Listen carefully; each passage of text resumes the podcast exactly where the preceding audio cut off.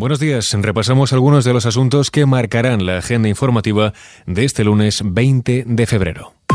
XFM Noticias con Jorge Quiroga.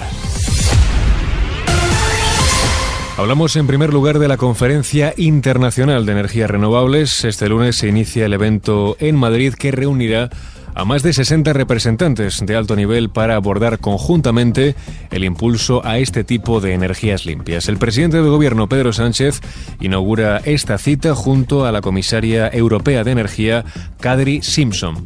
Esta será la agenda de hoy de Pedro Sánchez antes de que mañana el Consejo de Ministros apruebe una ayuda histórica en becas para estudiantes. El próximo martes en el Consejo de Ministros vamos a aprobar la mayor partida de la historia de la democracia en políticas de becas para nuestros jóvenes. 2.520 millones de euros que van a beneficiar a un millón de jóvenes de nuestro país y vamos a garantizar la igualdad de oportunidades. Vivan donde vivan nuestros jóvenes.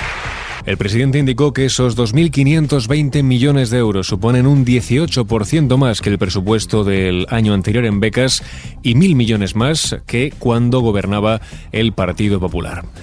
Por otro lado, Luis Planas preside este lunes el pleno del Observatorio de la Cadena Alimentaria. El ministro de Agricultura, Pesca y Alimentación intervendrá en un contexto en el que los precios de la cesta de la compra se han convertido en el foco mediático y político. Recordemos, la ministra de Derechos Sociales y Agenda 2030, Yone Belarra, defendió el pasado viernes bonificar la cesta de la compra. Pensamos que esta propuesta es más aceptable para el Partido Socialista, que es una bonificación del 14% a una cesta básica de la compra muy parecida a la que ya se hizo con los carburantes, por tanto entendemos que, la lógica que sigue eh, puede ser aceptada por el Partido Socialista. La dirigente de Podemos dijo que esto supondría una inversión de 2.300 millones de euros en los próximos seis meses.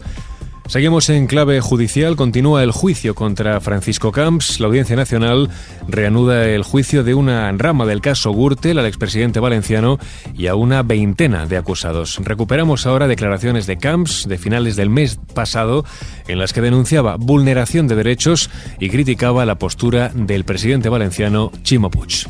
Jamás he temido nada que tenga que ver con todo lo que durante estos años ha sido una persecución feroz de la Fiscalía Anticorrupción y feroz de Chimo Puig y su gente.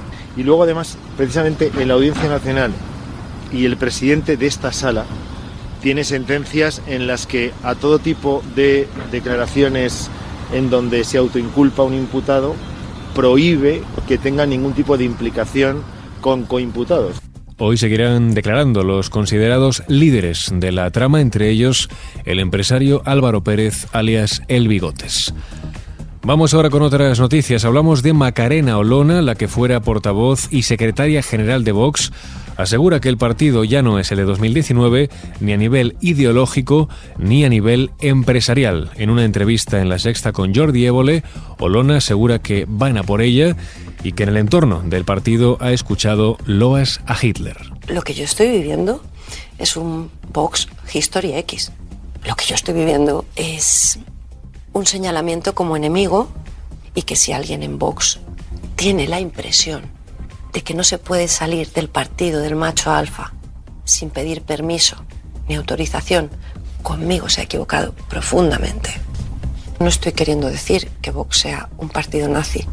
Lo que sí que me he encontrado es algunos ataques por parte de, personas que hacen loas a Hitler y que están en el entorno de Vox. Entre otros titulares, Solona ha dejado caer las sospechas sobre la fundación de Abascal, a la que Vox ha trasvasado 4,5 millones de euros.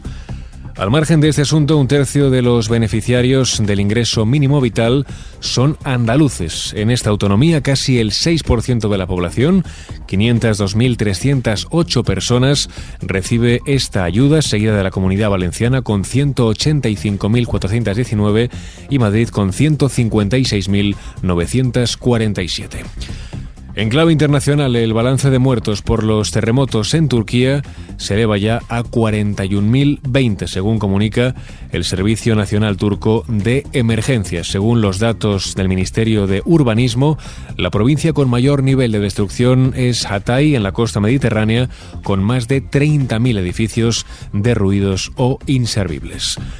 Y terminamos este repaso informativo con la previsión del tiempo para este lunes. Se espera un aumento de las temperaturas en el extremo norte peninsular, cielo poco nuboso en el Cantábrico Oriental, noreste peninsular, litoral de Levante y Baleares. Habrá algo de nubosidad de evolución en el resto de la península con chubascos intensos, sobre todo en el tercio occidental. Así lo dejamos, Susana León estuvo al frente del control de sonido de este podcast. Ya sabes, la información sigue actualizada cada hora en los boletines de XFM. Muy buenos días.